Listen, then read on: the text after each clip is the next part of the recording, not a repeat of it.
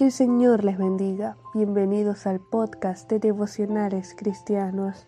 Continuamos nuestro estudio en la serie de los Salmos y el devocional lleva por título Se ha multiplicado la maldad. Al revisar las noticias, vemos cómo la maldad se ha multiplicado.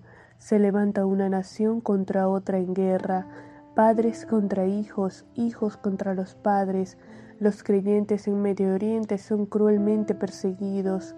En Occidente se promueve una filosofía de aparente tolerancia, pero es intolerante a la verdad de Dios.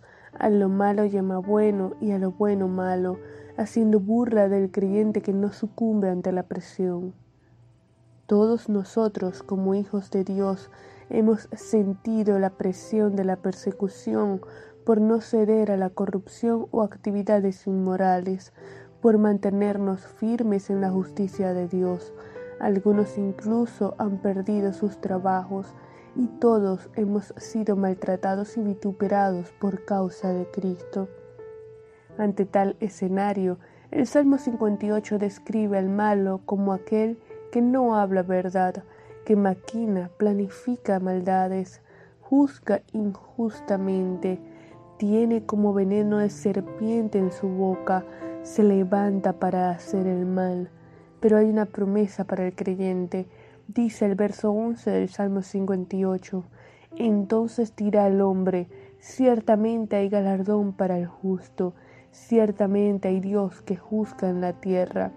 Aunque se haya multiplicado la maldad, el Señor Dios poderoso, justo, santo, se levantará en el día del juicio y dará a cada quien la retribución que le corresponda.